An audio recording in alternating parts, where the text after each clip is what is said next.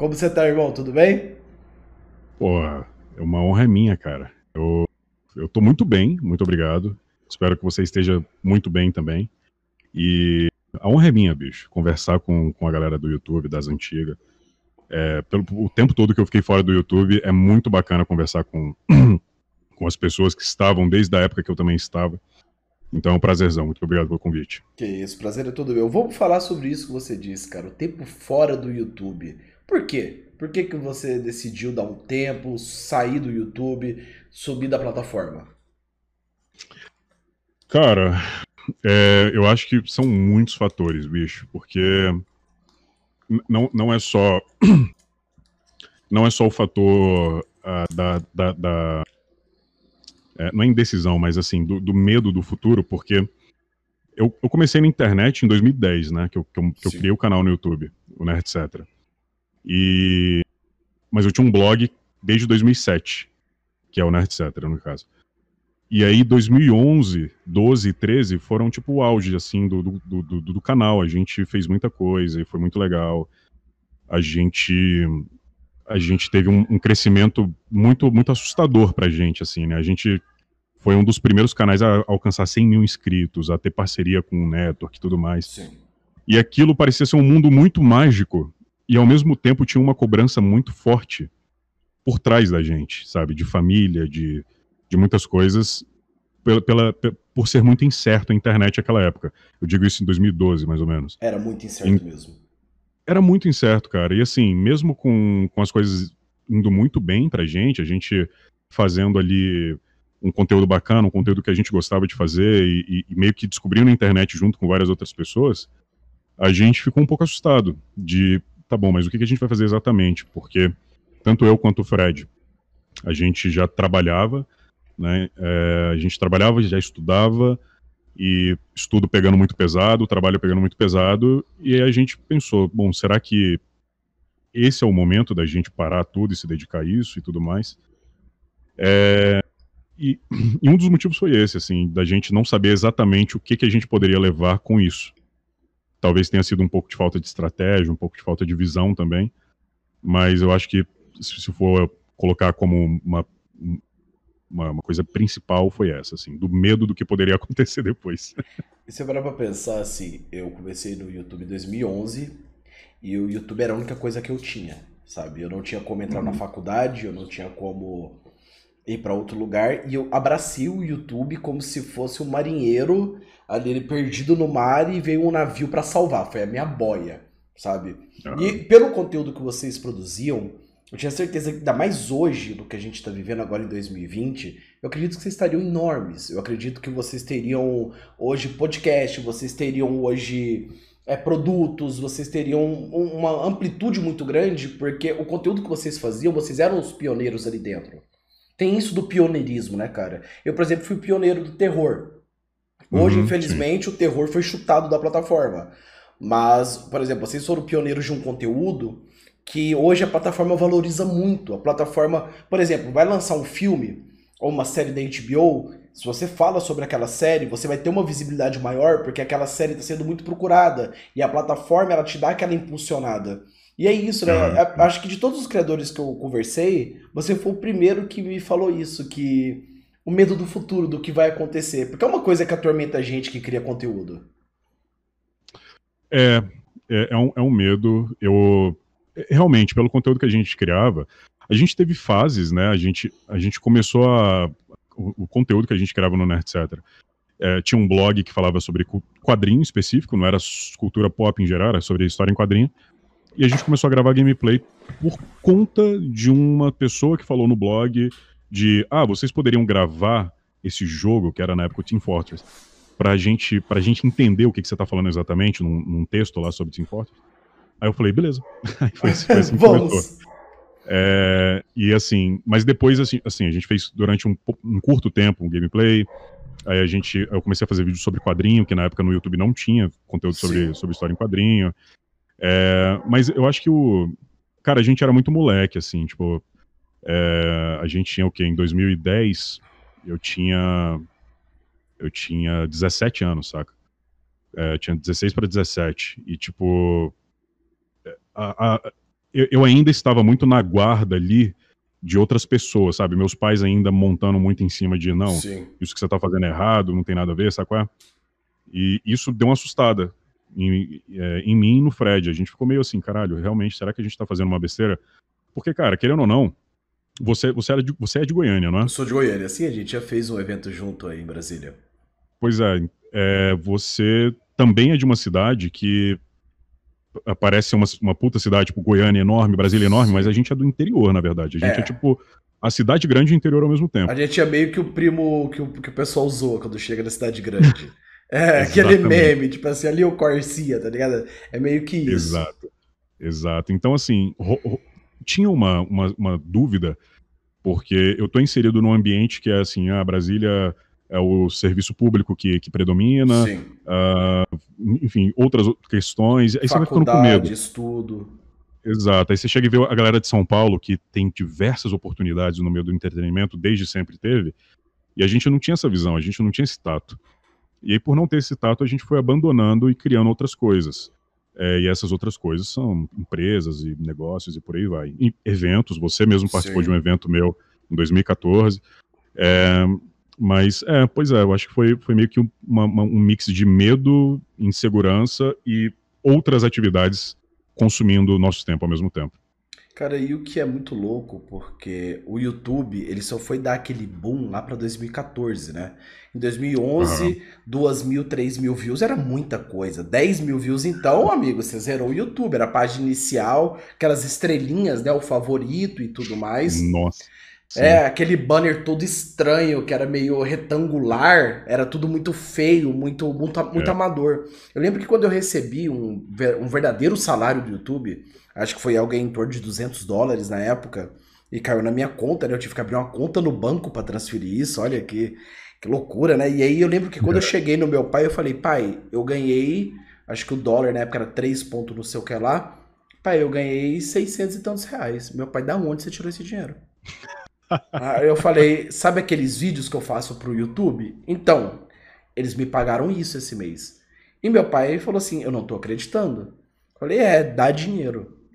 Entendeu? Ah, e aí eu comecei a mostrar para ele que isso dava resultado. Mas eu ouvi muita pressão sim para desistir, para parar. Mas eu, eu não sei, cara, porque eu nunca consegui me encaixar muito bem numa sala de aula. Eu fui me encaixar bem numa sala de aula agora com 27 anos, entendeu?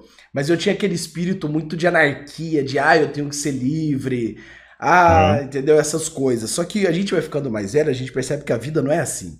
A vida exige, a vida bate muito na gente. Por exemplo, é. eu até brinco muito. Eu só fui conseguir ter reputação com as empresas para tirar cartão de crédito há dois anos atrás. Porque antes eu não uhum. conseguia provar de onde vinha o dinheiro. Ah, vem do PayPal, aí vende não sei o que. Você tem que criar uma empresa, você tem que pagar o imposto, fazer imposto de renda, tem toda a burocratização da profissão que quem começou em 2011 nunca imaginava isso. É, sim, com certeza, com certeza não. Não, não imaginava, até porque não tinha referências, né? A referência que a gente tinha de entretenimento era eram blogs, né? Sim. E, e a TV, né? Eram, eram as referências que a gente tinha. Então, a gente lá fazendo isso em 2010, 2011, foi uma coisa. Cara, foi muito assustador. Foi tudo muito assustador. Foi. E do nada você tava com muitas pessoas assistindo você. Cara, eu lembro quando a gente conseguiu 100 mil inscritos, que foi tipo em dois, final de 2011. E. E eu olhava pro Fred e eu falava, cara, tipo, tem 100 mil pessoas aqui. Tipo, isso aqui isso é fora da, da nossa realidade. Era um negócio muito assustador, né? Sim. É, e, e, eu acho que com o tempo, Ambu, eu fui, eu fui gostando um pouco de trabalhar no backstage das coisas. Sim. Que, que eu acho que também é um motivo de eu, de eu ter abandonado durante tanto tempo a internet, assim, do jeito que. Assim, o tanto tempo seria 2013 até do, agora. que eu, eu voltei mesmo comigo pra internet agora, Sim. 2020. É, porque eu comecei a trabalhar um pouco no, no backstage das coisas de uma forma muito bacana. Na época eu eu estava finalizando um curso de engenharia civil e eu não gostava, não gostava, não, não, eu não, não, não, eu não gostava do futuro que eu iria ter com aquilo. Sim. Aquilo também me, me dava um pouco de agonia. E em 2012 eu comecei a trabalhar para a Machinima. Eu fui o, eu, eu, comecei a cuidar das redes sociais da Machinima. Foi social media é. Eu fui o social media deles durante um ano, assim, tipo. E foi a primeira experiência que eu tive com, com comunicação. Né? Depois eu fui me, for, me formei depois em comunicação, em marketing. Eu, fui, eu, eu tenho minha pós em, em, em, comunicação também, tudo mais. É, por conta desse momento. E eu comecei a gostar muito de estar tá no backstage das coisas. Sim. E essa experiência me fez com que fez com que eu eu decidisse, ok, ou eu pego esse canal aqui e eu, eu dou continuidade nele e começo a trabalhar nele com um foco que talvez eu não tivesse nessa época, uh, ou eu vou trabalhar com o que eu gostei muito, que é a comunicação. E aí foi quando eu, em 2000 e, foi final de 2013 para 2014, eu abri minha produtora, minha agência. É, e, eu, e aí eu mudei, assim, de, de, de vida de produtor de conteúdo para trabalhar com produção, mas como, como, um, como um backstage das coisas. Então tem, tem isso envolvido também. Quando você. o seu canal era em dupla, né? Você e o Fred.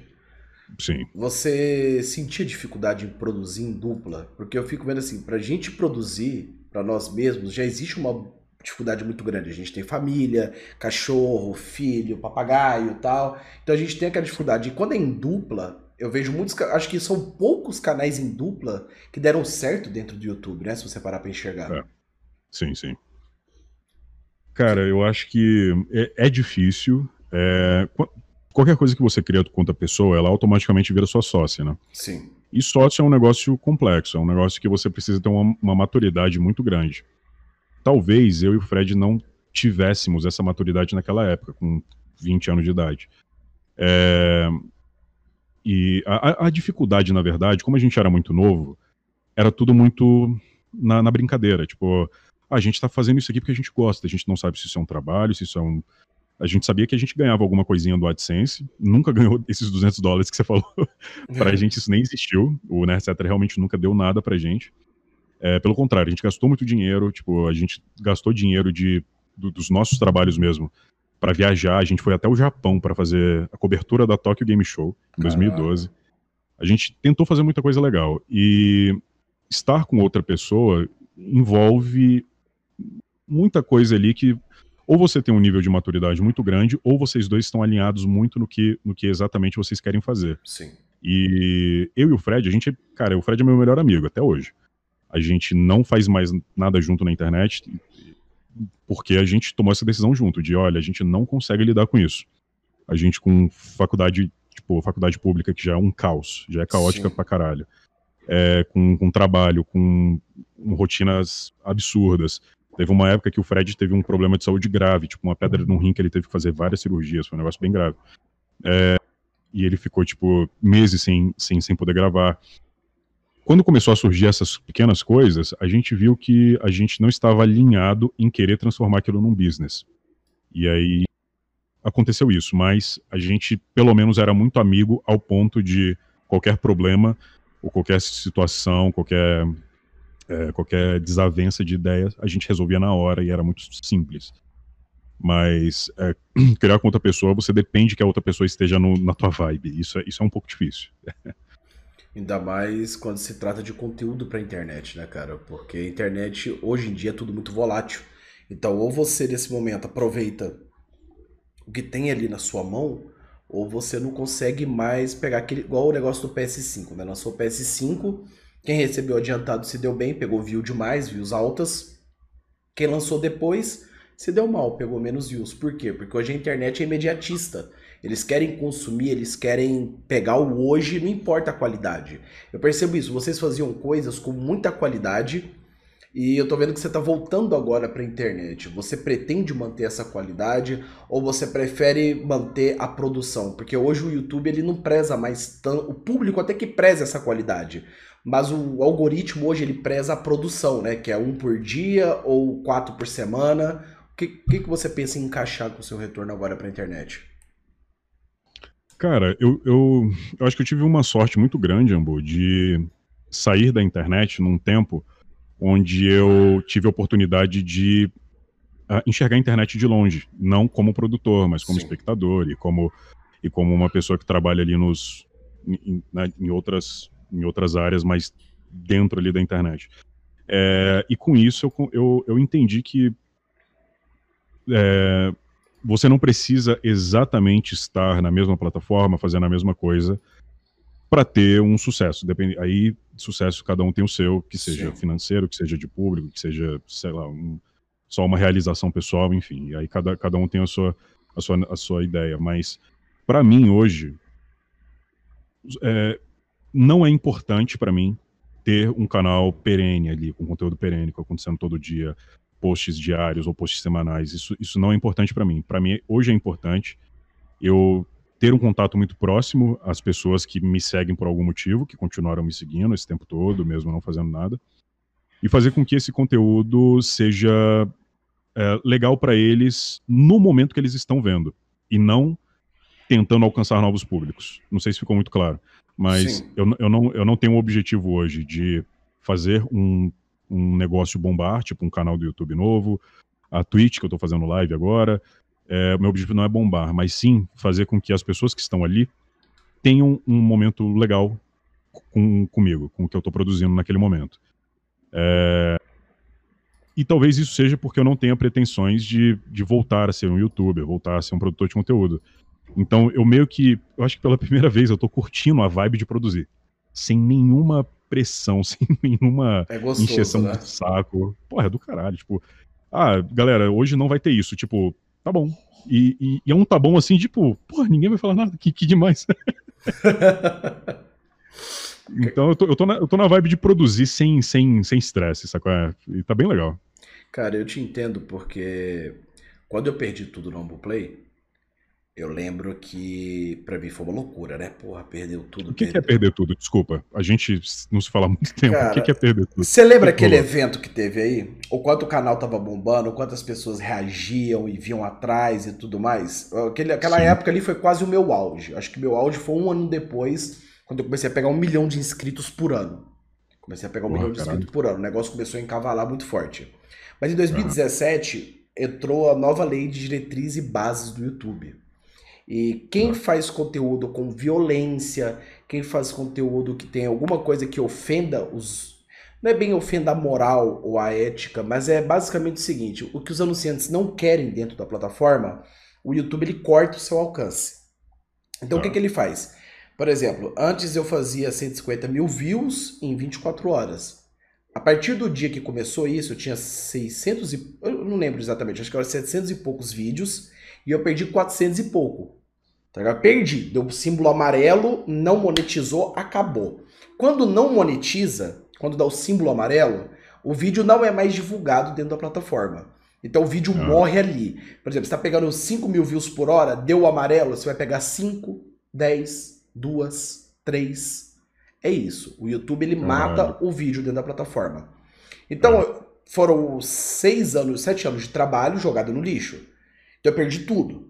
Aí eu falei, pô, vou agora produzir novos vídeos para poder fazer, para poder reconstruir o canal. Só que a cada vídeo que eu fazia dava o símbolo amarelo, porque o YouTube não ia monetizar meu vídeo. Então uhum. a cada vídeo amarelo que saía, era um vídeo que eu gastava com edição, roteiro e tudo mais, não dava em nada, dava tipo 5 mil views, ao invés de dar 150 mil, e o canal foi morrendo. Porque quando o YouTube uhum. ele corta o seu alcance, o YouTube ele não envia. Se não envia, o público não vê. Se não vai para o recomendado, o público não vê. Então o canal uhum. ele morreu. Chegou um momento em que eu desisti do canal. Falei, ó, acabou. Eu não vou mais trabalhar com o YouTube. E nisso eu literalmente larguei o YouTube de vez. Eu peguei, uhum. larguei durante dois anos. Eu voltei em janeiro. Nisso vieram crises de ansiedade, vieram vários problemas psicológicos causados por esse trauma, porque você está acostumado a trabalhar com uma coisa e você perder tudo que você constrói do dia para noite sem explicação nenhuma, é complicado. Eu tenho um e-mail é, que eu troquei, porque quando você pega um milhão de inscritos, você ganha uma gerente de talento. Eles chamam hum. disso, é talent, talent manager. Ela vem, ela conversa com você e ela meio que te dá uns toques, ó, vai vir tal coisa hoje no YouTube. Aí eu mandei para ela, aconteceu isso, isso, isso comigo, como eu posso salvar isso? Ela virou para mim e falou o seguinte: Ricardo, com o conteúdo que você faz hoje, claramente com essas palavras, você não volta mais para o YouTube. Caralho. O YouTube não quer o seu conteúdo. Então foi naquele, uhum. naquele momento ali eu enxerguei que o YouTube não queria meu conteúdo. Aí eu voltei agora em janeiro. Eu passei dois uhum. anos longe da internet. Então, junto o boicote do YouTube pela desmonetização, mais dois anos longe da internet, O Ambuplay morreu. Hoje ele é um canal fantasma, que a gente chama de. É o que mais tem. Se você pegar aqueles amigos nossos da antiga, você vai ver que a maioria, os 80%, se tornou canal fantasma. Por quê? Porque a partir do momento que você desmonetiza, você não está nos recomendados, você não vai para box, acabou. O seu canal fica fantasma. Então, hum, quem, quem continuou agradando a plataforma conseguiu ir longe. Quem não agradou a plataforma, a plataforma tirou de uma forma é, de uma forma subliminar. Por exemplo, hoje eu tenho um canal de 5 mil inscritos no YouTube, que ele rende mais dinheiro, mais visualização mensal do que o Ambuplay com 2 milhões e 400 mil seguidores. Caralho, ele capou, ele capou o canal 100%, né? 100%. Então, assim, uhum. o YouTube ele tem esse poder, sabe? É uma coisa que eu, eu falo muito para as pessoas, que eu trabalhei como social media durante um tempo, e eu trabalhei com muitos youtubers que estavam no auge e depois caíram. E eu, uhum. eu sempre falei para eles, eu, eu, sou o exemplo de quem cai. Então eu falava para eles, quando eu trabalhava com eles, presta atenção que o seu auge talvez não dure muito tempo. Um dia você vai fazer uma piada estranha no seu vídeo que as pessoas não vão gostar. Um dia talvez você vai, você vai fazer um vídeo e colocar uma cena violenta e os seus próximos vídeos não vão conseguir encaixar. Entendeu? Teve uma época que o Polado, ele postou um vídeo de sexta-feira 13, aquele joguinho lá que lançou, Uhum, e eu, eu, lembro que o Polado ele reclamou muito que depois desse vídeo as views dele caíram em 40% os outros vídeos. Caralho. É a plataforma. Uhum, entendi. Então, o, hoje, diferente daquela época, hoje o YouTube é isso. Ele, ele tem o poder de te levantar, ele tem o poder de, te, de deixar o algoritmo fluir, e se você entra no algoritmo, acabou. Você está muito bem agradado, ou você vai ter inscrito, você vai ter visualização, mas se você não entra no algoritmo do YouTube, ele te exclui, ele te chuta. Hum, entendi. É, o, o, o, lance do YouTube eu já eu, eu, acompanhei um pouco de perto por trabalhar com por trabalhar interna, internamente lá com algumas empresas é, anunciantes e, e, eu vi que o YouTube realmente ele estava com, com algumas algumas diretrizes muito cara, muito muito agressivas pro tipo de conteúdo que o Brasil oferece, porque uh, só o fato de você não uh, o, o, próprio family friend, eu, eu, entendo o conceito, tá? Eu entendo o conceito de de ter conteúdos mais amigáveis, de ter conteúdos mais amigáveis para a família, é, pelo número de crianças que estão acessando a, a plataforma. Eu entendo isso. Porém, é, eu acho que a plataforma não entendeu que boa parte do, dos produtores de conteúdo não segue esse tipo de conteúdo. Então, ela meio que começou a beneficiar, pelo menos visualmente, ela começou a beneficiar muito mais quem seguia apenas essa diretriz e, convenhamos, tipo, eu, você ou qualquer outra pessoa que começou o canal junto na mesma época ali, a gente não seguia nenhuma regra family friendly, tipo, era, era totalmente era totalmente a gente falava ou falava coisas. No Nerd Etc até não, porque a gente, a gente realmente tinha muito. A gente. Não é que a gente se controlava, mas é porque a gente era meio bobão mesmo. então a gente, não, a gente não era muito exagerado. Sim. Tanto que a gente. Todas as tretas da internet que a gente estava envolvido. Eu, cara, eu, eu, Ambu, a gente é muito merda, cara. Eu e o Fred, a gente é muito merda. Sabe, sabe, sabe aquela treta do. Porra, qual é o nome daquele maluco, velho? Rio Hunter. É, do Rio Hunter, do, do analfabeto lá. Tá no ponto? Inesquecível. Meu irmão, eu, eu tava dentro dessa treta. Mas assim, eu tava por quê? Porque na época eu trabalhava na Machine, então meio que me jogaram nesse, nesse problema, né? Sim. É, só que a gente é tão merda eu, que quando a parada estourou, é, ele fez um vídeo, most... cara, ele fez um vídeo enorme, enorme. Eu lembro, mostrando, assisti tudo. Mostrando o Social Blade da galera é, esse aqui não sei o que, esse aqui é um filho da puta, olha isso aqui, isso aqui, não sei o que. E, velho, só cascando a galera. Aí tava numa call. Eu acho que você deve devia estar nessa eu tava. call. Tinha uma galera. Então, você tava nessa call também. Tinha uma galera e tudo mais, e, e a galera mega preocupada com o que ia acontecer.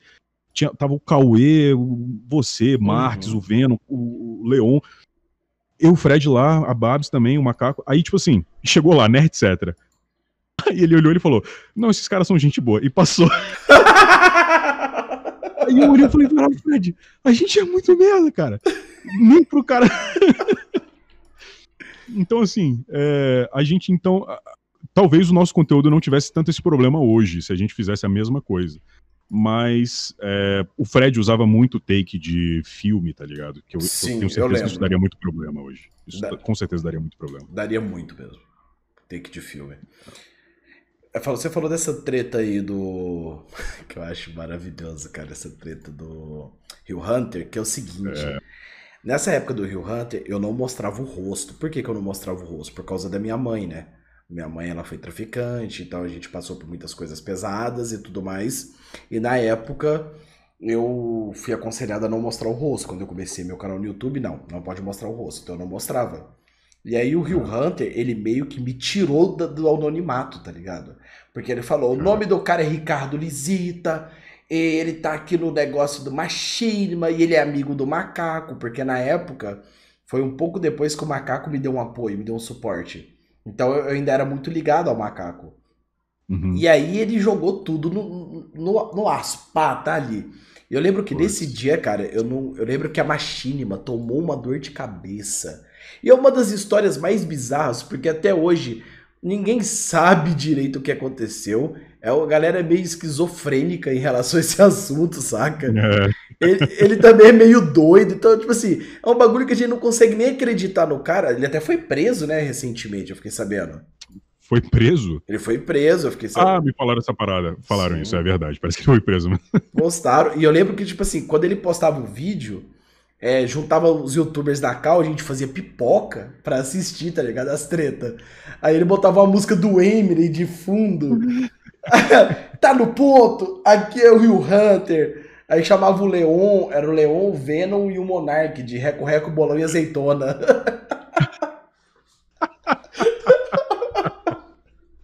Ai, caralho. Isso, que demais. E são tretas das antigas, né, cara? Hoje em dia, quem diria, né, que essa treta aí seria uma das mais leves comparadas a tudo isso que tem hoje dentro do YouTube, cara. O chorume que virou esse site, né, agora. É, não, com certeza. O, assim, o, o macaco, eu tenho uma, eu tenho um apreço muito, muito grande por ele. A gente tem uma intimidade muito grande porque é, a gente trabalhou junto, a gente trabalhou junto lá dentro da Machinima também. Sim. E eu conheci ele há muito tempo. É, eu acho que meio que por conta. De... Assim, eu, eu sou muito grato à, à internet por muita coisa. Tipo, hoje eu sou casado com a, com, com a pessoa que eu conheci jogando Minecraft. Isso é muito bizarro. é, eu conheci a Babs num vídeo do Venom, que a gente gravou com o Venom. E isso foi em 2012. E alguns anos depois estava a gente casado. A gente está casado. A gente está casado há sete anos já. Olha que, olha que, que maluquice. É, seis anos, na verdade. E eu, eu, devo muita coisa à internet. Então, assim, a... ver o que aconteceu nessa época tem um lado engraçado e um lado trágico. Sim. Com algumas pessoas foi um pouco trágico, foi um pouco traumático. Com o Macaco foi muito traumático. Com acho que com, com o próprio Monark, com o próprio Venom, foi um pouco traumático em certo ponto. É, porque eles foram os alvos do negócio. Só que eu conversando com o Macaco esses dias, inclusive eu, eu criei um podcast e tal, bem, bem despretensioso, e ele foi o primeiro convidado. E, e, a gente chegou numa conclusão que se isso acontecesse hoje, seria muito engraçado. Seria. Porque era tão absurdo, o cara era tão absurdo, tudo era tão absurdo que Sim. ele falava, que eu acho que a gente se impressionou por ser a primeira grande treta da internet. Acho que todo mundo ficou muito impressionado. Mas vendo hoje, cara, é, é altamente aleatório o que aconteceu. Era ridículo, cara era ridículo. Então, assim, eu acho que a galera ficou puta à toa no final das contas. E, e, hoje a gente daria muita risada de um maluco desse. Mas naquela época eu acho que foi a primeira grande. O primeiro grande problema da internet, né? Sei lá, a primeira grande treta, eu acho. Sabe o que, que eu acho? Tinha uma época também dentro da internet e que. Eu sempre falo assim, aquela época, a galera tinha muito ódio de canal grande, cara.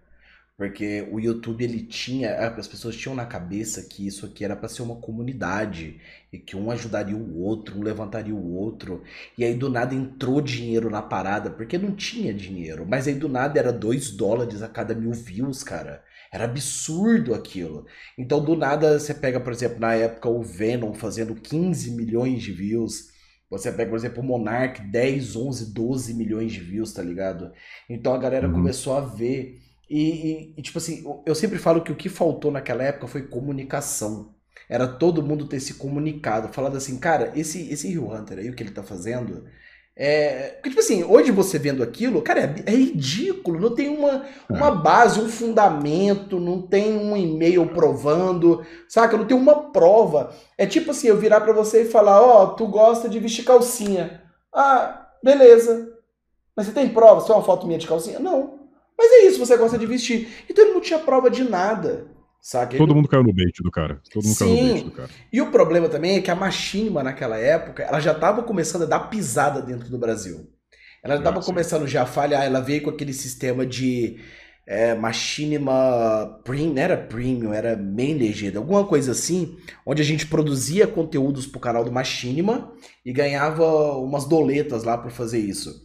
E ela não Sim. pagou, tá ligado? Ela não pagou uma galera, ela deu cano numa galera. E tudo isso ficou nas costas de quem? Do macaco. Esse era o problema.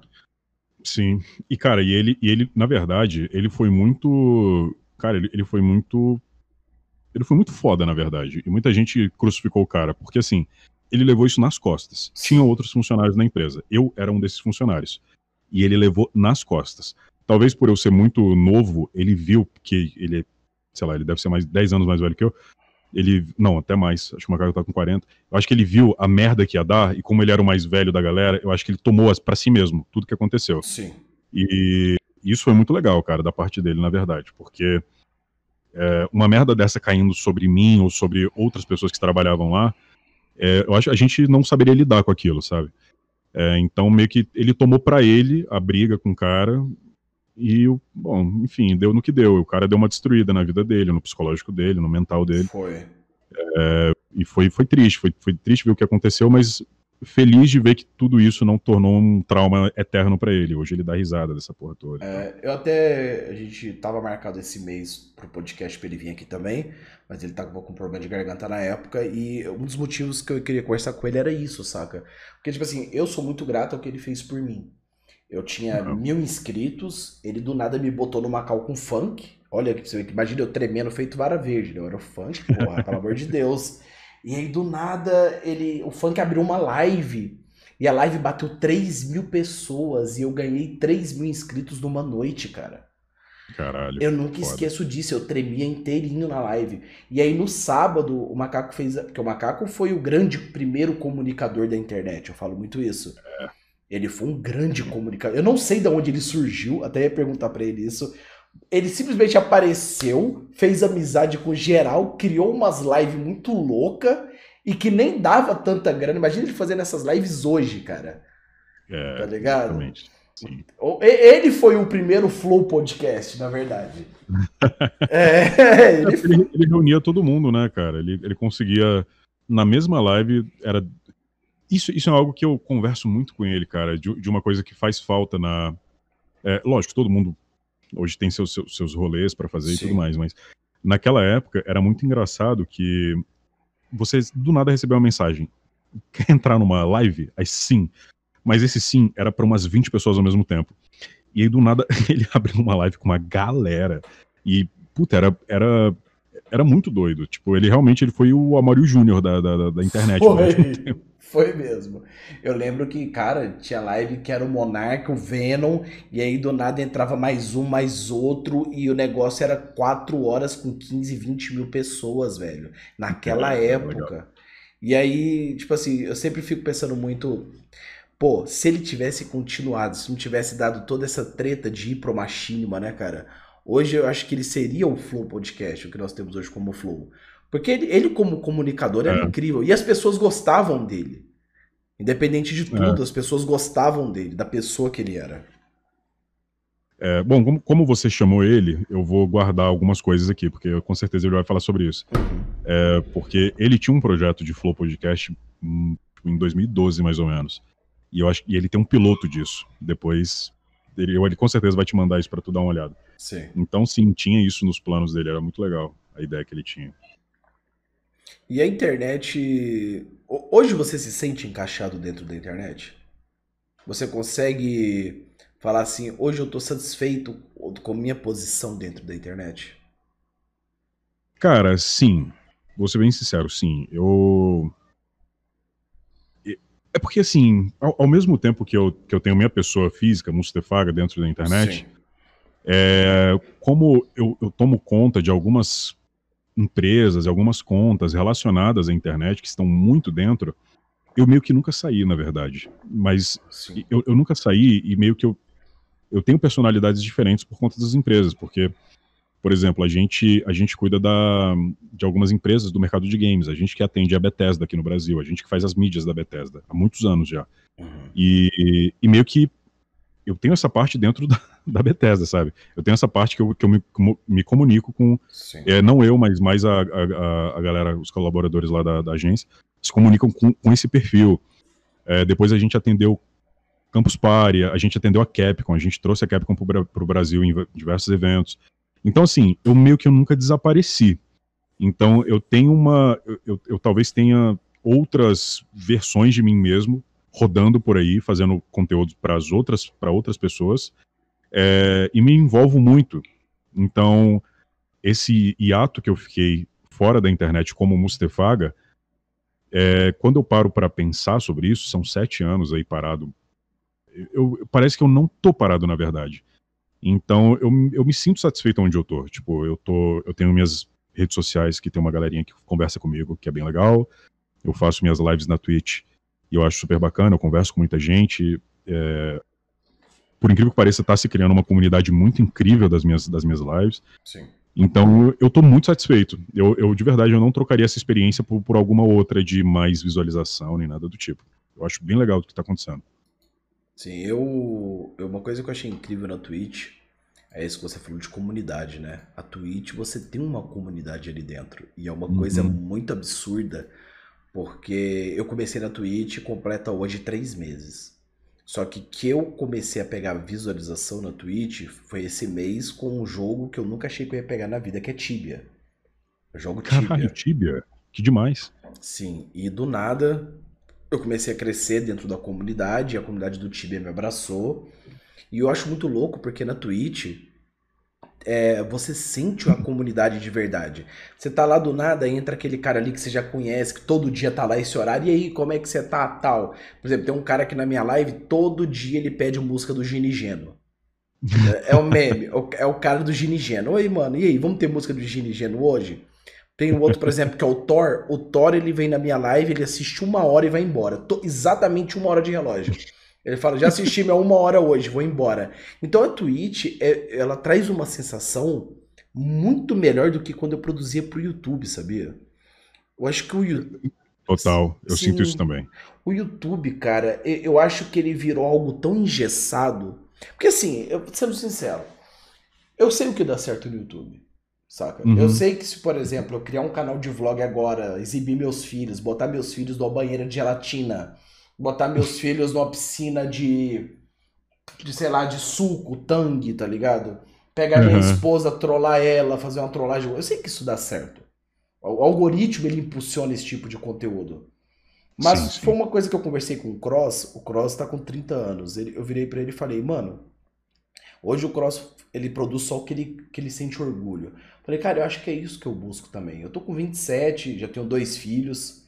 Eu acho que quando a gente fez o evento, a Carol tava grávida, não tava?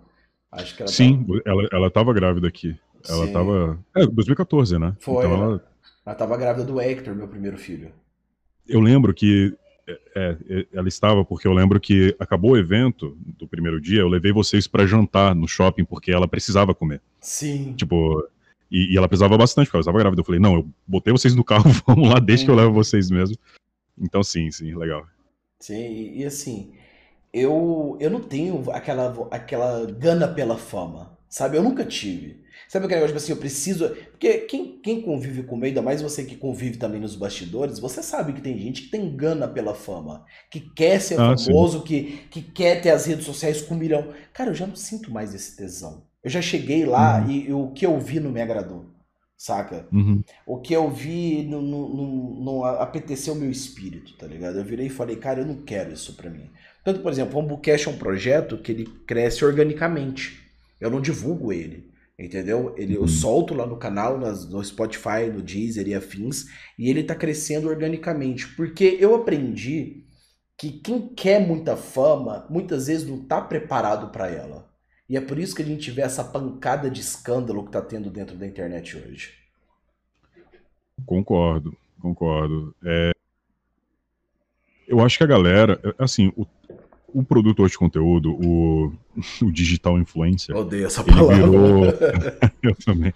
Ele virou uma, ele virou um sonho de consumo, né? Sim. De, de, de todo mundo, não só de jovens, assim. Hoje você vê é, você vê no mercado no geral, qualquer tipo de empresa, qualquer tipo de negócio, tem pessoas que querem virar influenciador dessa área, porque, obviamente, isso de certa forma ajuda a alavancar negócios e por aí vai.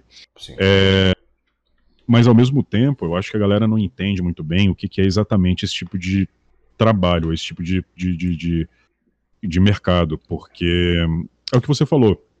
É, não querendo julgar o conteúdo das pessoas, porque Sim eu acredito muito que cada, cada conteúdo tem o seu público e eu poderia ser muito injusto em julgar um, um, um conteúdo que uma pessoa super tranquila poderia falar, não, Mustafa, mas eu gosto de ver esse conteúdo, sabe? É?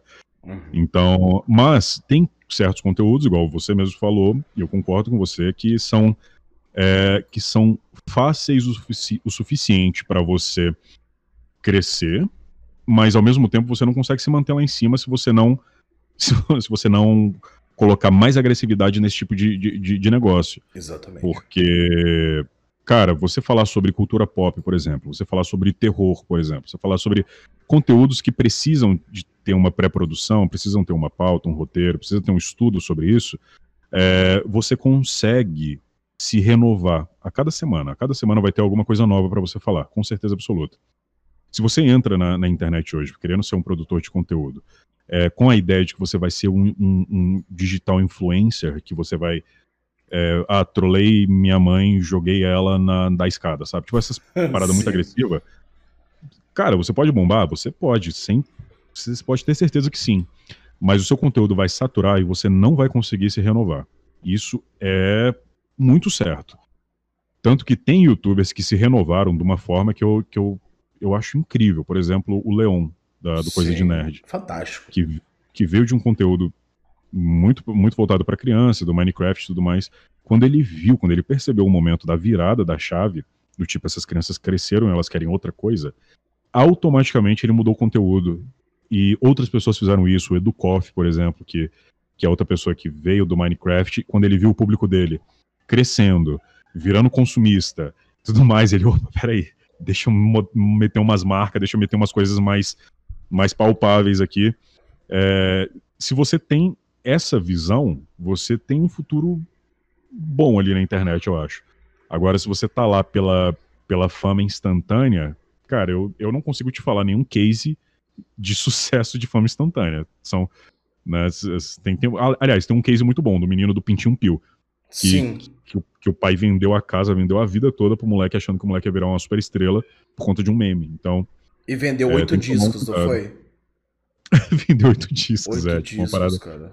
triste, é muito triste isso acontecer, mas é aquele negócio da fama instantânea, do não, eu quero ser famoso, eu quero ser famoso igual o blog, a blogueira tal, eu quero ser famoso igual o youtuber tal.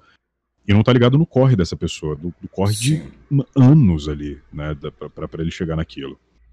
E de conteúdo, de estresse de, de, com, com plataforma. Porra, tô vendo diversos youtubers aí reclamando muito. O, o Castanhari do, do, Nostalgia, né? Falando que, que, ele, que ele não monetiza vídeo há muitos anos. O que rolou com o Rato Borrachudo lá da, do canal drone, dele, que né? teve um suporte, que teve um suporte péssimo. Então, essas coisas, esses backstages que a galera não vê, são os. São, esse é o momento que você pira, que você fala, beleza, é isso mesmo que eu quero, porque isso é muito complexo.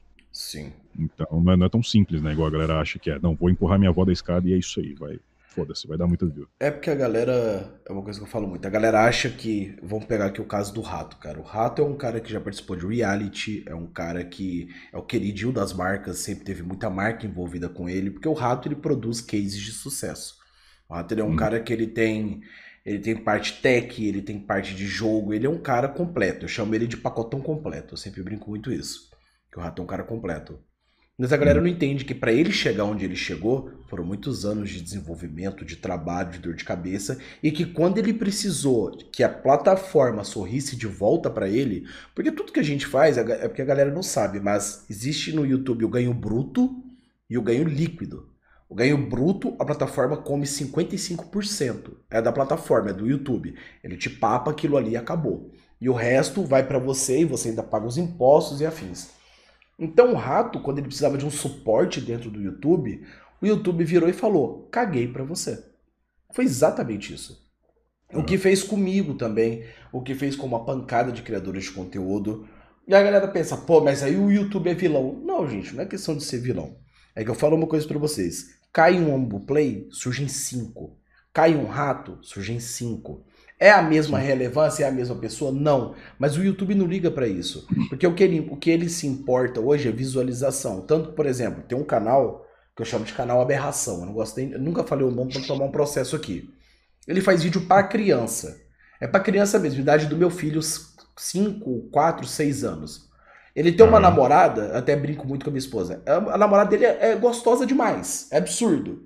E a primeira coisa que ele faz é botar os peitos dela, que são enormes, na thumb.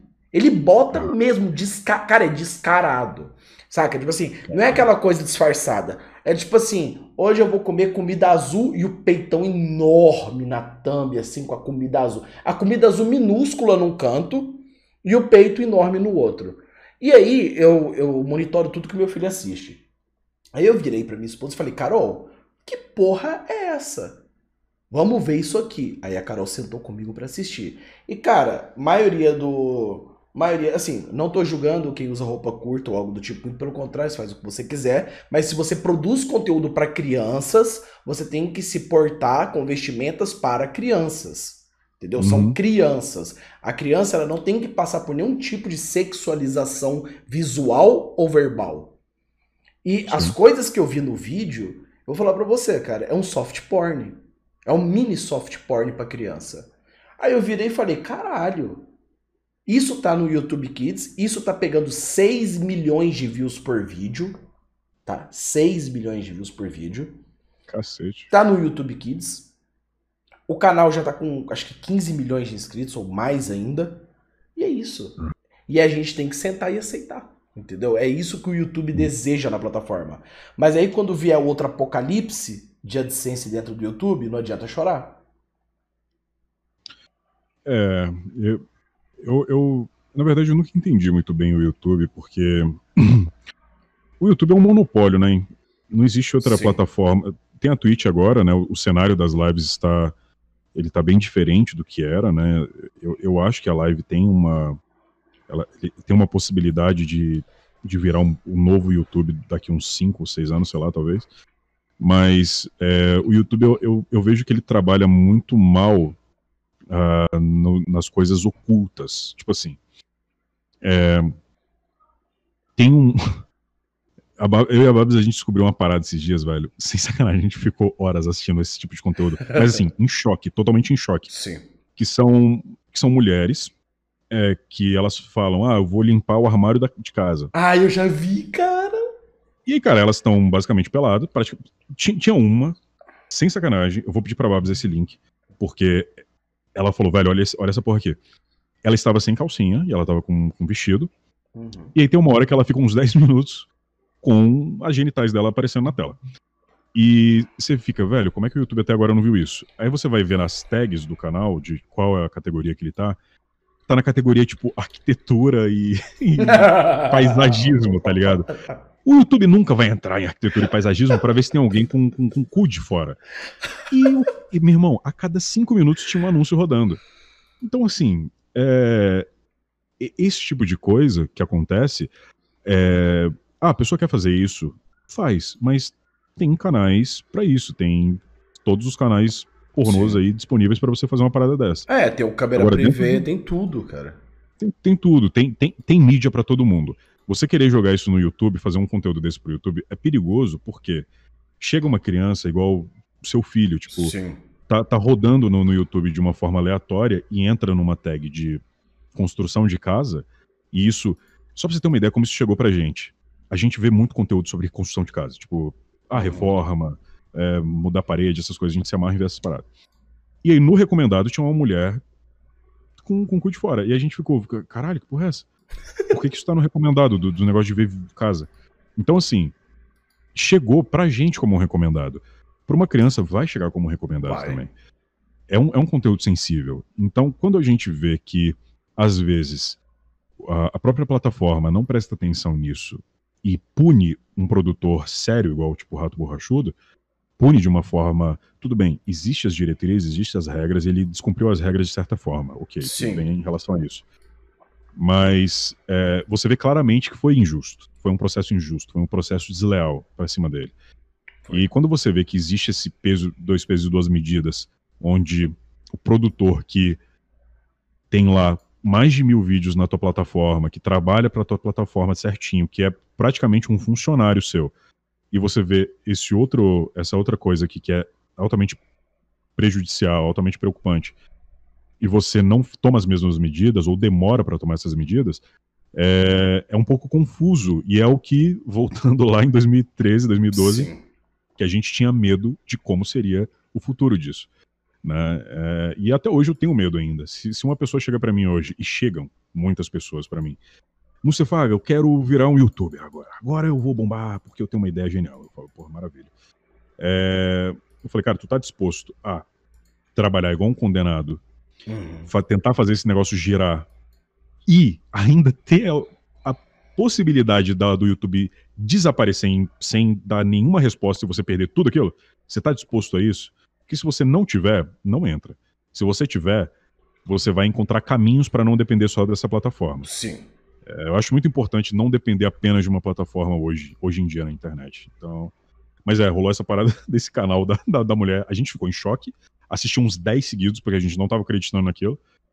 E é isso, cara. O YouTube virou uma coisa meio esquisita, né? Cara, e o mais louco disso tudo é que eu demorei muitos anos para enxergar isso, cara. Eu demorei muitos anos para enxergar que eu deveria ter criado outra coisa além do YouTube. Esse foi meu erro. Uhum.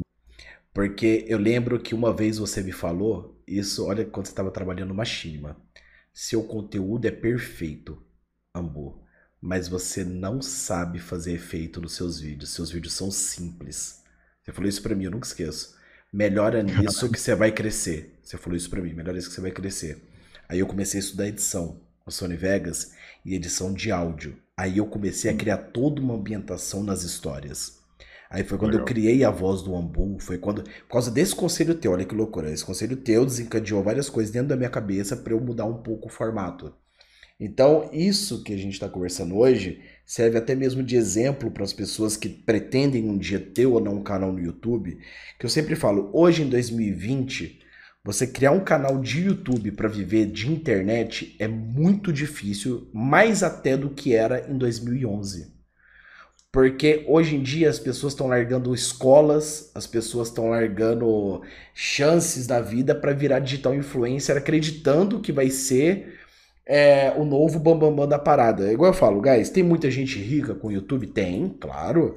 Tem gente que tá rica pelo próprio canal e tem gente que trabalha hoje em background de canal. Eu tenho amigos, por exemplo, que eles compram canais no YouTube. Eles compram um canal, eles ajeitam o canal para o algoritmo e eles vivem de 30% da renda desses canais. E eu tenho amigo hoje que tem 10, 15 canais e ele suga 30% desses canais, o cara tira quase 40 mil por mês. Sem trabalhar, uhum. saca? Só fazendo a administração disso. Mas eu falo muito pra galera. É, você tá entrando num vespeiro que muitas vezes é, as pessoas não estão prontas. Eu sempre dou três exemplos muito grandes aqui no Ambucast, que é o primeiro, a Careca TV que teve 2 milhões de inscritos e ninguém ajudou ela a administrar, ninguém ensinou ela a ter uma carreira. Realizar o sonho, é a mesma coisa que eu falo, é tipo assim, realizar o sonho dela, mas ninguém guiou ela para manter o sonho. O sonho acabou. Era, era aquela menina que tinha leucemia? É, é câncer, é, sim. Era essa ah, mesmo. Ah, tá, lembro, lembro disso. Então, a careca, cara, o sonho dela era ser uma youtuber. E, e, deram todos os inscritos, divulgaram e tal, só que não ensinaram ela a manter aquilo. Não conversaram com os pais dela, olha, você tem que fazer isso, você tem que fazer aquilo, isso vai te gerar uma renda para sua família, ela pode ser uma youtuber gigante. Não, só entregar os inscritos, entendeu? Toma, é seu. E quando ela se viu, ela se viu exposta num shitstorm gigantesco de gente que queria ter ganho inscrito e não ganhou, e a galera se envolvendo na vida dela, xingando, ofendendo e N coisas. Isso deve ter assustado a família, porque assusta, querendo ou não. E uhum. o segundo exemplo para mim é o Ricardo O'Hara, que é um cara que deram muita visibilidade para ele, mas não ensinaram para ele o que é essa, o que é a internet. A galera pesou tanto na cabeça dele, cara, que eu lembro que tinha uma época que você entrava nos vídeos dele, é os caras chamando ele de, de lixo, de verme, porque você não se mata. Tudo isso porque os caras acreditavam que ele ia ser um símbolo de uma coisa e ele não foi, entendeu? Caralho. E o, e o Wilson, né, cara? O Zainhas Papinho. O, o Zainhas Papinho, que foi aquele velhinho da Slime. Ele uhum. ganhou 3 milhões ou 4, sei lá quantos inscritos ele tem hoje. Não ensinaram ele, deixaram ele tipo assim, ó, faz aí. Hoje ele ainda mantém os vídeos e tal, o vídeo deve ajudar ele a pagar as contas de casa. Ele ainda continua com a essência dele, mas é o que eu falo, a internet faz muita fama e ao mesmo tempo quem não tem uma administração de fama vai embora. É esquecido. Quem lembra hoje da careca? Quem lembra hoje do O'Hara? Quem lembra hoje do Isainhas? papinho lá. Sim, sim. Não, cara, faz, faz total sentido isso. E é, triste, a gente, a gente acaba entrando em uma outra coisa na, na internet, você puxando esses exemplos, que é, o, que é a questão do, do, do ódio, né? Do, do, da toxicidade, do, do hater. É, eu, cara, eu, tive muita sorte. No tempo que eu tive de internet, eu não tive pessoas me odiando, sabe? E, e isso foi isso foi muito legal, de certo ponto. É, e, ao, e, ao, mesmo tempo, talvez não tão por, por, eu, por eu ficar muito impressionado ainda com a internet. Tipo, Sim. É, a, a, gente não teve hater, a gente não teve ninguém odiando a gente, a gente não tinha comentário negativo. E, e aí, quando eu vejo isso hoje, ou quando eu vejo isso durante muito tempo, na verdade, é, vendo conteúdo e tal, eu fico muito impressionado, eu fico, meu Deus, como as pessoas são horríveis mas isso faz parte da plataforma, sabe? Às vezes eu fico muito impressionado sabendo que aquilo é normal. E ou que foi normalizado, eu não sei exatamente como como, como... foi normalizado. Eu acho que normal nunca vai ser.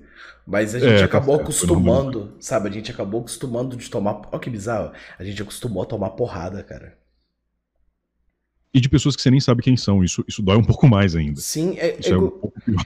Dias atrás um cara veio e virou assim no meu canal: Porra, o Ambu tá falido e não sei o que e tal. Aí eu virei e falei: Meu irmão. Aí eu respondi para ele: Meu irmão, você tem alguma coisa na vida? Você já construiu alguma coisa? Porque eu só aceito, tipo assim, eu sou, eu sou humilde, tá ligado? Eu sempre fui muito humilde.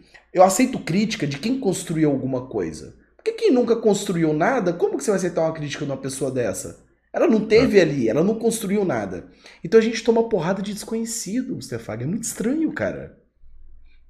É, esquisito mesmo. E eu, às vezes eu não entendo porque que, assim, entendo em partes porque tem toda uma, uma psicologia humana que, que responde Sim. em relação a isso, mas é, você você tá disposto a isso, cara, também entrando na internet. Você tá disposto a tomar pedrada. Por exemplo, eu voltei pra internet agora e um, um dos comentários mais comuns que aparecem nas minhas lives é: Nossa, você tá vivo. É o, é o que eu recebo todo dia, cara. Que eu falo, cara, eu tô, ainda bem. Ainda bem que eu tô, né? Mas assim, você vê que a pessoa vem, talvez não seja com maldade, mas às vezes. Às vezes parece é, parece. É, às vezes parece. E, e, eu sempre tento responder da mesma forma. Pô, cara, eu tô vivo, seja bem-vindo novamente. Eu também. Tá, Mas às vezes, Ambu, me dá vontade de falar, cara, vai tomar no cu, tá ligado? Porque eu sei por que você tá me fazendo essa pergunta. Você não tá Sim. tá fazendo essa pergunta porque você porque você está impressionado que eu estou aqui na sua frente novamente. Não Exatamente. é por isso. Eu sei que você, no fundo, você sabe que eu desisti disso aqui, você sabe, eu uhum. sei que algumas uhum. pessoas sabem disso. Você sabe Sim. que eu tô voltando agora por algum motivo. E você sabe que isso vai me atingir de alguma forma. Vai. Eu não vou te dar esse gostinho, seu babaca. Principalmente então, falar, na live. Sabe? É, principalmente na live. A cara fecha, mano. Ah, meu amigo, cara, eu, eu não dou o gostinho, tipo, eu falar, Sim. tipo, ah, vai se fuder, porque eu, eu sei que é isso que no, no, uhum. normalmente ele quer. Então eu vou lá e explico tudo de novo pra pessoa se sentir merda mesmo, de puta, por que, que eu perguntei? Mas é, a galera às vezes perde, perde o próprio tempo deles pra, pra zoar, né? Pra, em nome da zoeira. Isso que você falou, cara, me lembra de duas coisas que aconteceu comigo. A primeira foi um cara que veio, eu, eu sei que ele veio na maldade, sabe? Que parece, parece que a gente tá tanto tempo na internet que a gente sente o que a pessoa digita, maluco. Que merda. Uhum. Então sim, o cara sim. veio, caraca, o Ambu ainda está vivo? Aí eu virei e respondi, não, a partir do momento que você parou de me assistir, eu morri. Falei pro cara, eu morri. Aqui é, aqui é o espectro do Ambu. E teve outro que virou, veio na minha live, entrou. Falou assim, porra, o Ambu só tá com 100 pessoas na live dele. Faliu mesmo. Só que nesse dia o cara me pegou bêbado. Eu não bebo, foi na drunk live minha. Eu não bebo. Eu, eu, acho que se eu bebi duas vezes na vida foi muito. E essa foi a primeira vez que eu bebi de verdade, que eu cheguei a vomitar. Nunca tinha vomitado na vida por beber. Cara. Aí, cara, eu virei e falei, meu irmão, e o, o foda é que o cara é burro e ele faz live na Twitch. Falei, meu irmão, vou entrar agora na tua live, eu quero ver quantos seguidores tu tem. Aí eu entrei, aí eu achei o nome dele. Aí isso que é o pior, tá ligado? Aí uma coisa encavala a outra, eu já achei o Facebook dele. Aí no Facebook eu já vi que o cara reclama que não tem namorada, reclama que não tem amigo, reclama que ninguém gosta dele. Aí eu virei para você e falei, eu falei assim, irmão, eu tô com dó de você. Porque você entrou aqui para me humilhar, mas eu vi a sua vida, e eu vi que você tá 100 vezes pior do que eu, irmão. Falei pra ele, pô, então desculpa, cara, fica aqui comigo, eu te faço companhia já que você não tem amigo. E acabou. Tá ligado? Acabou! O cara não falou porra, mais nada, velho. Que vacilão, porra. Hater vacilão aí. É isso. Porra, burrão.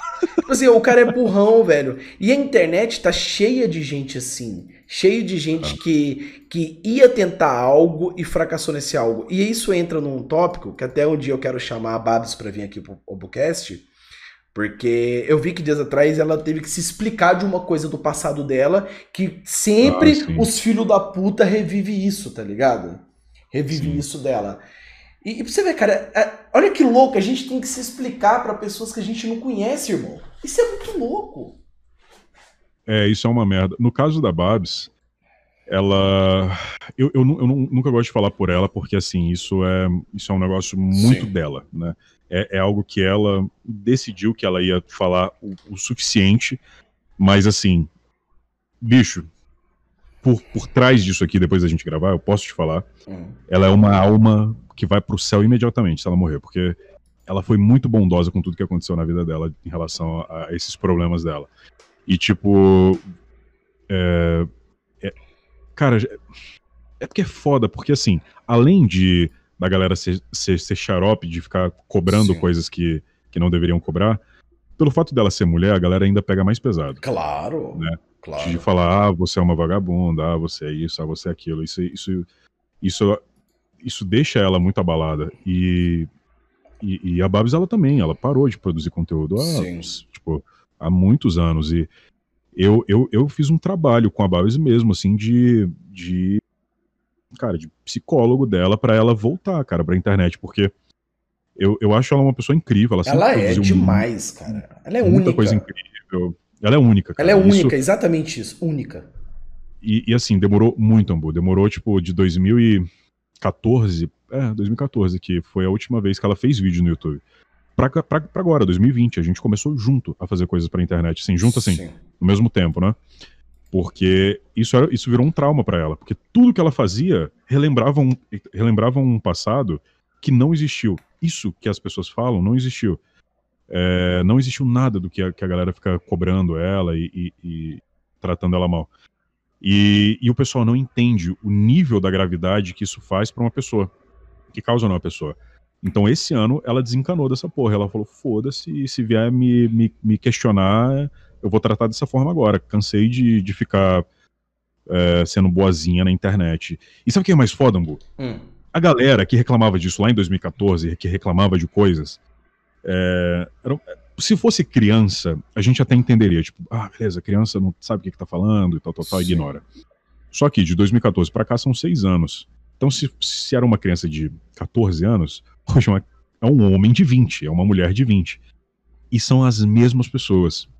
Então você vê que, às vezes, a pessoa não muda pela ruindade dela mesma. Ela não muda pela maldade no coração, porque depois de tanto tempo ela tem toda a oportunidade de crescer, de desenvolver, de amadurecer, ela volta com os mesmos questionamentos que sabe que vai machucar alguém.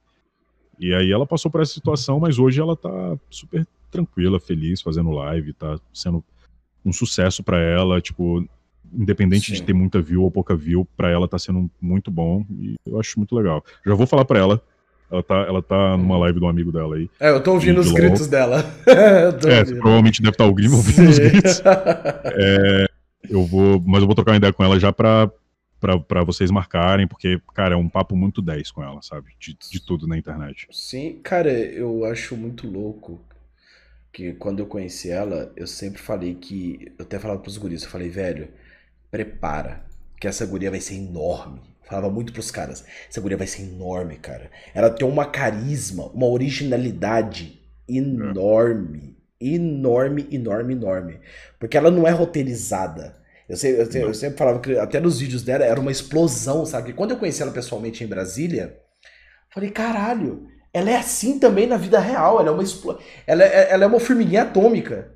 Sabe? É. Ela, ela, é, muito, é muito rápida. Eu falei, velho. E é absurdo, porque. Pra você ver, né? Eu também tive isso que ela teve, cara. Eu, em 2017, quando tudo deu errado, eu passei dois anos sem fazer a voz do Play. Porque quando eu ia fazer a voz do Play, eu juro pra você, eu sentava na frente dessa cadeira aqui, eu tremia inteiro. Mas eu tremia e chorava, eu tive crise, eu tinha crise do pânico de entrar no meu estúdio. O que me, eh, tipo assim, eu tive sorte, o Tibia me sustentou, porque eu farmava dinheiro do Tibia para vender na vida real, e meu pai me ajudava dentro de casa. Porque os únicos vídeos que eu gravei em dois anos foram publicidades, que pagavam muito bem, porque sempre me procuravam para essas publicidades, Uhum. Só que, cara, eu, eu ia gravar essas publicidades, eu tinha que tomar tanto remédio, porque eu não conseguia entonar mais a voz. Fazer uhum. essa voz aqui do Ambuplay me dava tanto desespero dentro de mim que eu ficava louco por dentro. Então eu não conseguia uhum. mais fazer o Ambuplay. Saca? Então eu entendo o que ela passou. Bicho, eu, eu pegava o mouse, teve uma publicidade minha, que foi uma live de. Foi uma live do hereditário. E essa live tinha que ser no YouTube. E, cara, eu tremia dos pés à cabeça e o YouTube cortava o alcance das lives e a live ficava com pouco número. E live de publicidade com pouco número, você tá meio que se queimando. E, bicho, quando eu acabei aquilo ali, eu lembro que eu, eu não vomitei, eu jorrei igual a do exorcista. Olha que loucura falar isso. De tão nervoso que eu fiquei, meu estômago fez assim, ó. É, vomitei tudo. Então eu entendo isso que ela passou, sabe? Porque aqui, é, aqui por trás dessa tela do computador é cruel. É. É cruel, cara. É. é. Ela, ela teve momentos momentos muito ruins também, cara. E ela, e ela tem muita ansiedade. Então, tudo escalou né, para um nível muito maior. Mas eu fico muito feliz dela voltar esse ano. Ela acabou de completar um ano de, de live, na verdade. Na verdade, ela voltou ano passado, no final do ano passado, em outubro. E ela acabou de completar um ano de live. E, e eu fico, cara, eu fico muito feliz por ela, por, porque assim, no meu caso, o meu caso é, é away, é totalmente away, saca? Tipo, Sim. se eu voltar ou não pra internet, realmente não vai fazer nenhuma diferença. Porque eu, eu sei que o que eu tô fazendo hoje me impediria de voltar a ser um produtor de conteúdo. Uhum. Então eu tô ok de, de, beleza, se eu não estiver produzindo conteúdo, nada vai mudar, porque eu tenho outras coisas para fazer. Sim. A Babs não. A Babs, além de ter outras coisas para fazer também, ela, ela tem uma parada muito única que todo mundo fala, bicho, o que, que tu tá fazendo parada até agora, tá ligado? Uhum. E só que, cara, só quem tem ansiedade, só quem tem crise de ansiedade profundas, crise do pânico, sabe o que, que é. Então não tem essa cobrança, foi, não, não existiu essa cobrança comigo. Eu foi um trabalho de, cara, seis anos, conversando muito tranquilo, muito sabe? Tentando fazer com que ela entendesse e mostrando para ela que ela era muito mais do que aquele Jorginho gameplay que tava falando mal dela, sabe? Sim. É, então, mas assim, eu, ainda bem que hoje, hoje ela tá aqui. Infelizmente, ela completou um ano de live e eu, eu completei três, quatro meses, eu acho. E eu, eu ganhei a parceria da Twitch. E, e eu, ganhei, eu ganhei a parada da Twitch, velho. A mochila, que, que, o mimo lá que a Twitch mandou pra uma Sim. galera que é uma mochila que vem a camiseta, boné, não sei o quê. Eu ganhei ela não, e ela tá surtando com isso. porque eu nem sei porque eu ganhei, porque o bagulho é aleatório, eu tô ligado que é aleatório Sim. a entrega disso. Mas, tipo assim, ela quase deu uma desanimada. Eu falei, meu irmão, é seu, toma essa porra toda, eu não quero isso não. Mas Sim. não desanima de novo, não. É isso, pô. Eu também não entendo essa. Cara, eu não entendo, é muita coisa. Eu não entendo a agência de marketing. Eu acho que tem uma galera que tá trabalhando com marketing no Brasil que tá meio doida. Eu sempre falo isso. Dias atrás, não sei o que foi que uma ação publicitária que eu fechei. Aí eu falei, pô, deve ter chamado só a galera do público-alvo. Aí quando eu vi, chamou a galera away de tudo, deu tudo errado os vídeos dos caras. Não, é, é só peteco. Nós estamos chegando já quase uma hora e meia aqui do Ombocast. Você vê tanto que passa rápido. E a gente vai agora para as três perguntas finais, que eu chamo de provocação, que são as três perguntas okay. finais. A primeira é: Hoje, com tudo que você vive, tudo que você passou, toda a sua caminhada, se você tivesse uma chance de voltar para o passado e ter continuado o seu projeto, você pegaria? Sim, sem sombra de dúvida. Sim. Isso, isso eu não tenho nem. Eu nem gaguejo para falar. Porque é, trabalhando nos bastidores, entendendo como a coisa funciona, é, e assim, eu não me acho um cara muito foda, não. Eu me acho uma pessoa bem comum mas eu, eu, eu, tinha certeza absoluta no que eu fazia. Tipo assim, eu tinha certeza absoluta da qualidade do que eu fazia. Então, é, talvez eu, eu se, se, me desse uma oportunidade, Mustafa, tudo que você tem hoje, tudo que você conquistou hoje, as em, empresas e negócios, tudo, tudo, tudo, você deixaria agora para voltar naquela época e tentar de novo? Sim, tipo, ponto final. Te entendo. A segunda pergunta é: de tudo que você passou até hoje, tanto nos bastidores quanto na época do Machine e afins, você se arrepende de algo que você fez? Que você vira e fala assim: olha, isso eu poderia ter feito diferente. Cara, não. Não, não, não me arrependo de nada. Assim, um, talvez o único arrependimento tá na primeira pergunta também, que é ter abandonado por motivos muito, muito fúteis, mas eu, eu não me arrependo de nada que eu fiz, cara. Eu, é... Ah, não, me arrependo sim, Ambu. Me arrependo. Eu me arrependo de ter gravado cinco vídeos de terror na minha vida, porque isso virou um, demônio para mim depois. De terror, não, não, não os que você fazia, de jogo de terror, no caso, de gameplay. Porque isso, cara, virou um demônio. De tudo que eu fiz na, na vida, na internet, Cara, eu fiz vídeo pra caralho, eu fiz muita coisa. Tipo, eu fiz muito vídeo de, de quadrinho, fiz muito vídeo de, de, edições gigantes e tal. E eu só fiz cinco, cara cinco gameplayzinhas de, de jogo de terror. E essas cinco gameplays me perseguem até hoje. Que nada que eu faça é. Não, não, não, não se paga, mas vai lá, joga, sei lá, Outlast. Eu fico, não, cara, eu não quero, sabe? então, esses gameplays de terror, talvez eu não, não fizesse. Sim. E a última pergunta do AmbuCast é parafraseando o Abruhama, que foi um grande entrevistador, que é: Mustefaga, o que é a vida? a vida, cara. A vida é um. A vida é um, é um maluco desgovernado, um cara altamente desgovernado, te, te dando um soco na cara. E infelizmente você tá com as mãos atadas nas suas costas. E você tem que tentar desatar essas mãos das suas costas para revidar esse maluco desgovernado que tá te, te, te, te cobrindo de porrada.